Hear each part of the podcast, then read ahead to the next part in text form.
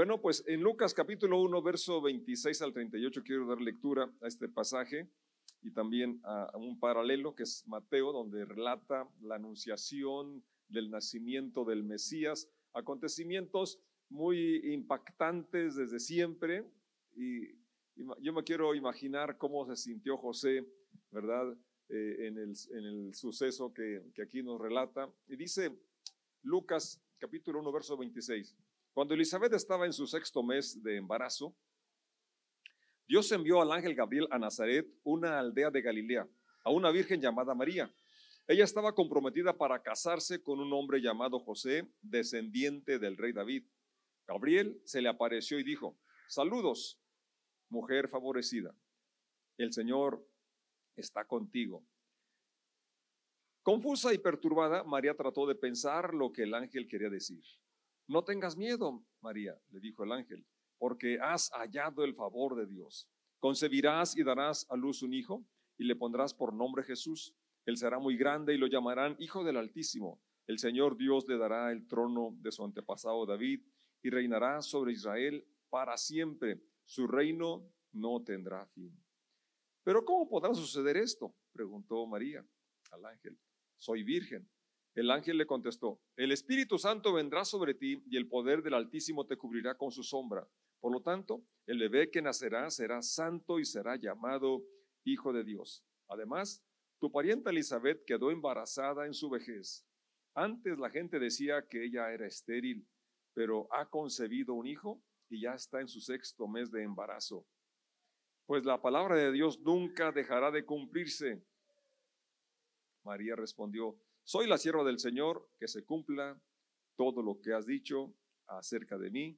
Y el ángel la dejó. Oremos, Padre, te damos gracias por estas lecturas, gracias porque tú sigues hablando a nuestros corazones en circunstancias que ni nos imaginamos.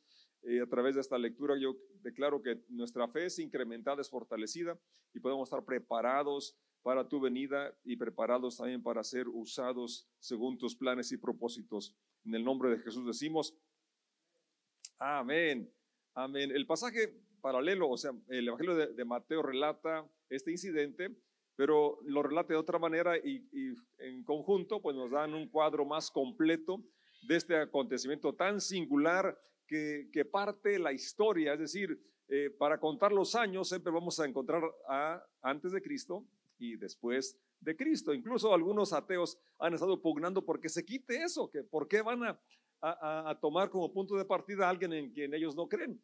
Pues bueno, no lo han logrado, pero aunque, aunque lo hicieran, como quiera, sigue siendo el punto de partida para contar los años antes o después, pero lo más importante es que él, él puede ser el punto de partida para contar nuestra eternidad, nuestra vida también, y podemos ir antes de Cristo y después de Cristo en nuestras vidas. Y eso es lo más importante, eso es lo más trascendente y que lo estamos disfrutando y que ahora nos, toca compartirlo para que otros también puedan experimentar ese cambio trascendente eh, aquí y ahora en, nuestro estilo de vida, nuestra forma de vida, que tiene propósito, que tiene esperanza, que tiene fe y sobre todo es, lo que estamos viendo ahorita, la preparación para algo mejor, algo que está prometido que sucederá y que en parte ya estamos experimentando la salvación de Dios en nuestra vida y en los que nos rodean. Este relato en Mateo, el capítulo 1, verso 18 en adelante, dice de la siguiente manera. Este es el relato de cómo nació Jesús el Mesías. Su madre, María, estaba comprometida para casarse con José pero antes de que la boda se realizara, mientras todavía era virgen, quedó embarazada mediante el poder del Espíritu Santo. José, su prometido, era un hombre justo y no quiso avergonzarla en público, por lo tanto decidió romper el compromiso en privado. Mientras consideraba esa posibilidad, un ángel del Señor se le apareció en un sueño. José, hijo de David, le dijo el ángel, no tengas miedo de recibir a María por esposa porque el niño que lleva dentro de ella fue concebido por el Espíritu Santo. 21. Tendrá un hijo y lo llamarás Jesús, porque él salvará a su pueblo de sus pecados. Todo esto sucedió para que se cumpliera el mensaje del Señor a través de su profeta. Miren, la Virgen concebirá un niño, dará a luz un hijo y lo llamarán Emanuel, que significa Dios está con nosotros. Cuando José despertó, hizo como el ángel del Señor le había ordenado y recibió a María por esposa, pero no tuvo relaciones sexuales con ella hasta que nació su hijo y José le puso por nombre Jesús. Aunque Mateo está en el orden primero, es decir, en los evangelios, el evangelio del Nuevo Testamento empieza con Mateo, eh, leyendo estos dos relatos parece que lo que Lucas relata es primero, es decir, eh, primero va la visitación y la anunciación a María y queda embarazada y es después de un tiempo que seguramente ya se notaba su embarazo que, que sucede el relato de Mateo, porque José se da cuenta que está embarazada y está pensando en divorciarse de ella en, en secreto, en privado, porque ah, eh, ya estaban comprometidos y ya habían hecho los votos, ya habían hecho las promesas de que hasta que la muerte los separara. Y él sabía también que si denunciaba eh, que María estaba esperando y como él no había tenido nada que ver con ella todavía, entonces era, eh, se sobreentendía que había adulterado, que había fornicado y por lo tanto, ¿qué se esperaba para ella? La muerte a pedradas.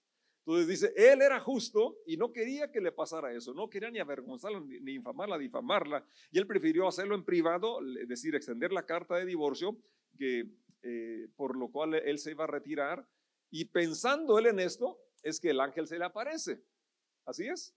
Pero Lucas nos habla, ¿verdad?, de cómo eh, ya había hablado eh, el, ángel con María, y María no, no tuvo la confianza de decirle eso a José. ¿Qué hombre, qué novio, qué prometido le iba a creer ese cuento a la esposa? ¿Verdad? Pues ella dijo, no, yo, si le cuento no me lo va a creer. Entonces dejó el asunto en manos de Dios. Hay asuntos que tenemos que dejar en manos de Dios, ¿verdad? Porque solamente Él puede dar la revelación. De hecho, nosotros nos toca compartir lo que Dios nos revela, lo que Dios nos, nos da de, de saborear, pero es el Espíritu Santo el que trae convicción de pecado a las personas. Por eso es tan importante que compartamos el Evangelio de nuestra vivencia, de nuestra experiencia, de lo que estamos recibiendo del Señor. Ah, es como cuando invitamos a alguien a comer, le ofrecemos lo que tenemos, ya él decidirá si se lo quiere comer, pero no se lo metemos a fuerza, nunca. ¿Verdad que no? Y a veces, a veces queremos hacer eso cuando evangelizamos, ¿no es cierto? Nos desesperamos que porque no entiende, pero nos rascamos la cabeza, pero si está tan clarito. Bueno, para ti que entiendes, para allá lo que lo estamos viviendo, sí puede ser claro, pero para los que no, pues no. Pero si podemos ser como María, esperar a que Dios le hable a las personas, que su espíritu traiga convicción de pecado, los guíe arrepentimiento, entonces podemos desafanarnos y, y, estar angustiados, ¿verdad? Entonces simplemente disfrutar la vida en Cristo, que ellos vean que está mejor que sin Cristo. Y no con palabras, sino con nuestras acciones, con nuestro estilo de vida, con nuestra forma de enfrentar la vida y los problemas que, conlleva. Eh, no sé si les, tocó a algunos de los que están aquí o algunas de las que están aquí, que se casaron ya eh, conociendo el Evangelio y, que les dijo su novio, es que Dios me dijo que tú eras para mí. Es que Dios me dijo que tú, que tú, ibas, que tú eras mi, mi bella naranja, que tú eras con la que yo me iba a casar. Entonces la respuesta sería pues que Dios me hable también, que Dios te hable, me hable también a mí, ¿no? Seguramente que, que María pensó eso, bueno, si me habló a mí, le puede hablar a José. Y fue lo que en su momento sucedió, pero eh, fíjense qué, días o qué momentos tan, tan difíciles pasó eh, tanto José como María con esa situación de que a, a, la vista de las personas, pues ella había fallado. De hecho, en algún momento los fariseos acusaron a Jesús y le dijeron, nosotros no somos hijos de fornicación. Y parece ser que hacían alusión a eso, ¿no? Que María había estado embarazada, se habían dado cuenta que estaba embarazada antes de que se juntase con José. Pero como el Señor siempre eh, cumple sus propósitos a pesar de las opiniones erradas de muchas personas. Y el, saludo de, del ángel, ah, según lo relata Lucas, menciona, hace el hincapié, incluso da el nombre del ángel que se llama Gabriel, a, aquel lugar va eh, y luego hace hincapié que María es virgen, que estaba comprometida para casarse según la costumbre eh, judía, hebrea, ¿verdad? los esponsales, los, las promesas, ya era el matrimonio legal, faltaba nada más la, la fecha de, que se unieran. Entonces ya por eso se tenía que hacer el divorcio, es lo que José pensaba hacer en privado. Luego menciona también que José es descendiente del rey David. Es decir, venía una promesa dada a Abraham y luego a David, ¿verdad? Y por eso señala, ¿verdad?, cómo venía cumpliendo puntualmente las profecías dadas acerca del nacimiento del Mesías. El saludo que le da a María la sorprende porque le dice que es una mujer favorecida, que, es bendita entre las mujeres. Y María está confusa, está perturbada porque, pues, ¿qué, ¿qué, es lo que el ángel le quiere decir? Y la palabra, que una palabra que sobresale en la Biblia cuando estamos eh, en dificultades, cuando hay problemas diversos, es lo que dice el verso 30, no tengas miedo, no tengas miedo. A veces eh, nos, nos, atemoriza el futuro, nos da eh, temor muchas situaciones que desconocemos, pero siempre la palabra en la Biblia vamos a encontrar esa declaración, no tengas miedo. Y luego dice, ¿por qué? Es que no debe tener miedo María y creo que también a ti y a mí es esa palabra que viene hoy a recordarnos eh, la incertidumbre por los días que vivimos aquí, por la violencia, la inseguridad, eh, los problemas económicos y todo lo que nos rodea. Eh, no debemos dejar que nos, que, nos, que nos invada el miedo. Dice Salomón que el miedo es un lazo, es una trampa, es algo que te limita. Y la, la palabra para María es para ti, para mí hoy. No tengas miedo a pesar de las circunstancias, a pesar de las amenazas, a pesar de, de los problemas que están a nuestros lados. ¿Por qué? porque has hallado el favor de Dios, has hallado gracia. Qué palabra tan preciosa. Hemos hallado el favor de Dios, hemos hallado gracia. Lo que hoy tenemos es por la gracia, es por el favor de Dios y es motivo para erradicar el temor, darle gracias y vivir con fe, vivir con entusiasmo los días que Dios nos permita estar aquí en esta tierra. Luego le dice, la razón de su visita y es que le, eh, le, da precisamente lo que se llama como la anunciación y es que va a concebir y va a dar a luz un hijo y le dice también cómo le pondrá, cómo se llamará, llamará su nombre Jesús. Él será muy grande, lo llamarán hijo del Altísimo y dice, y el Señor le dará el trono de su antepasado.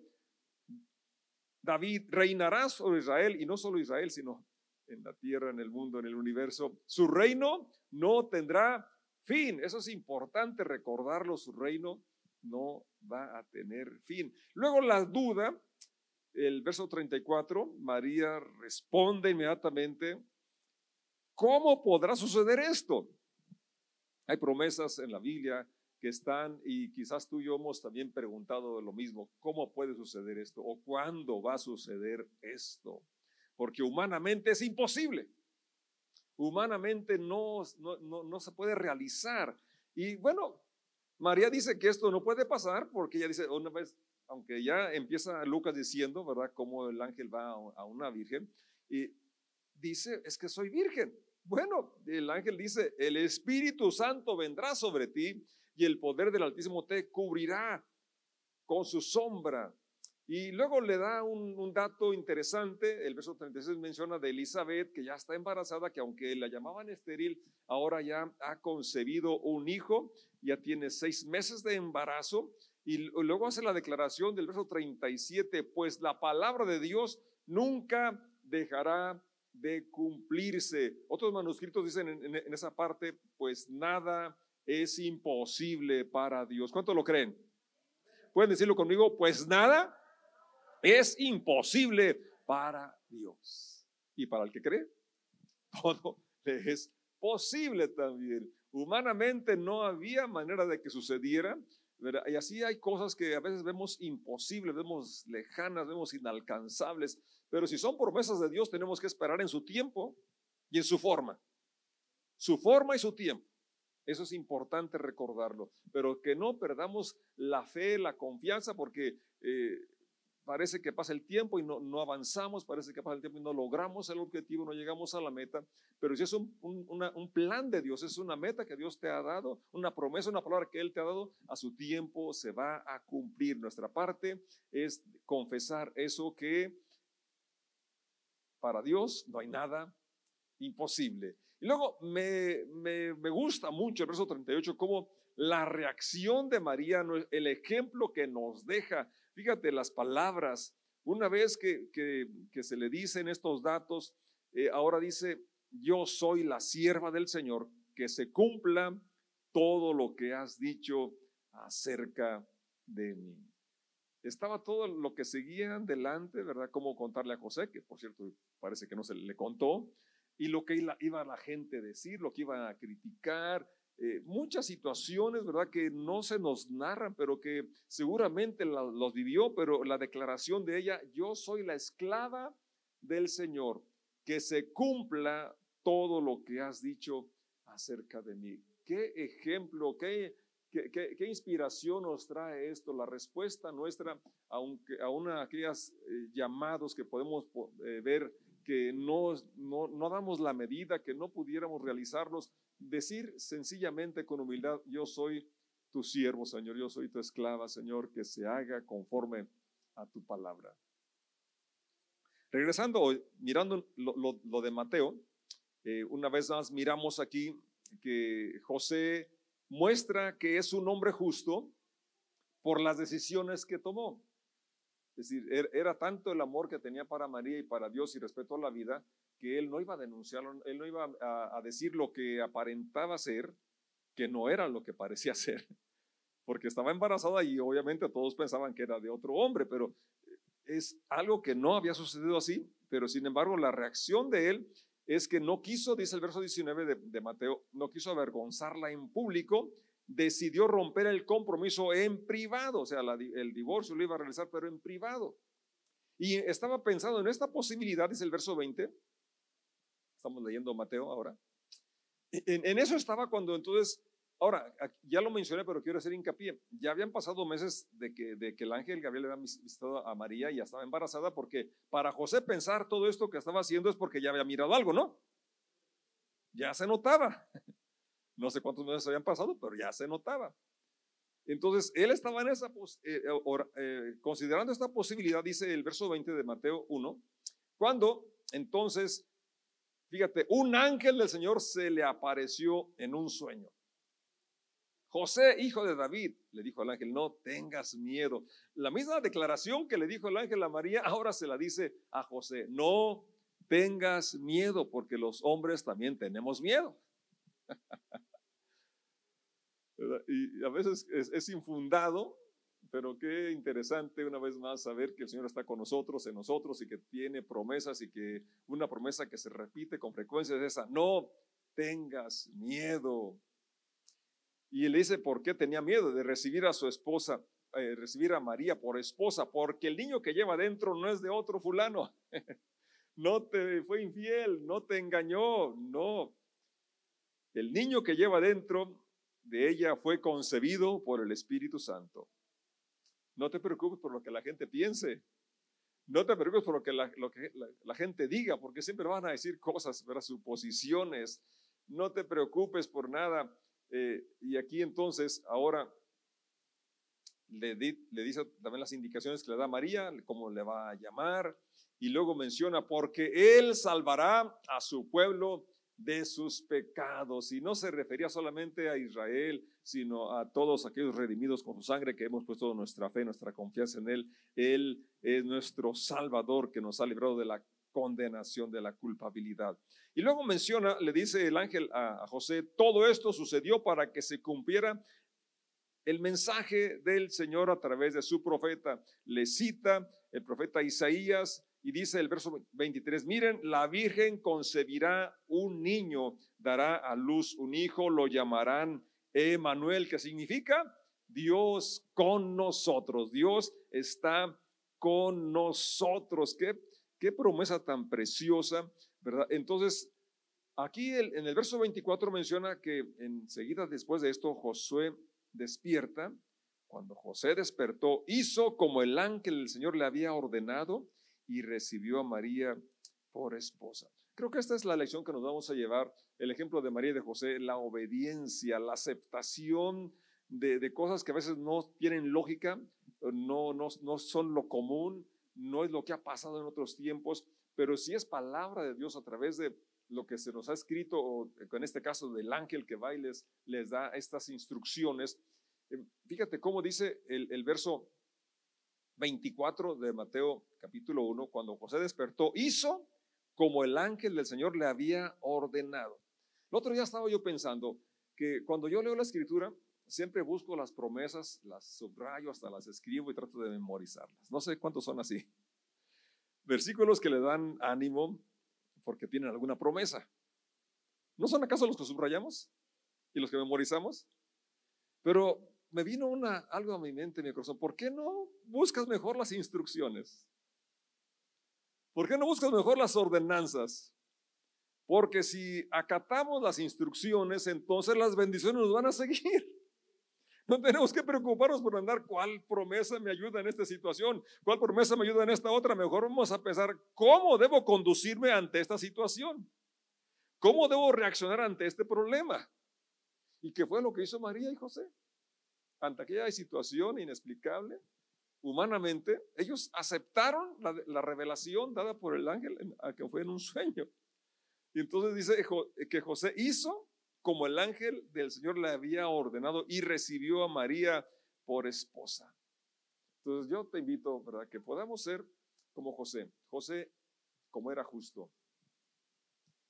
Y dice la escritura que justificados pues por la fe tenemos paz para con Dios. Es decir, somos justos.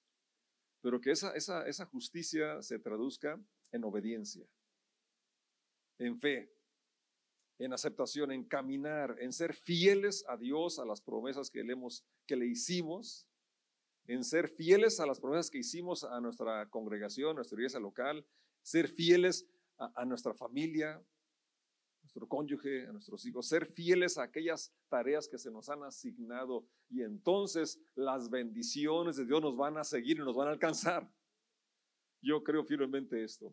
Y esto es lo que nos inspira, ¿verdad? La fidelidad. La fe es sinónimo de fidelidad. Entonces, que podamos ser hombres y mujeres justos, que podemos seguir el ejemplo de María de recibir las instrucciones y no posponerlas, no dejarlas para mañana, para después, para último momento, sino hoy mismo empezar a actuar según lo que se nos ha instruido.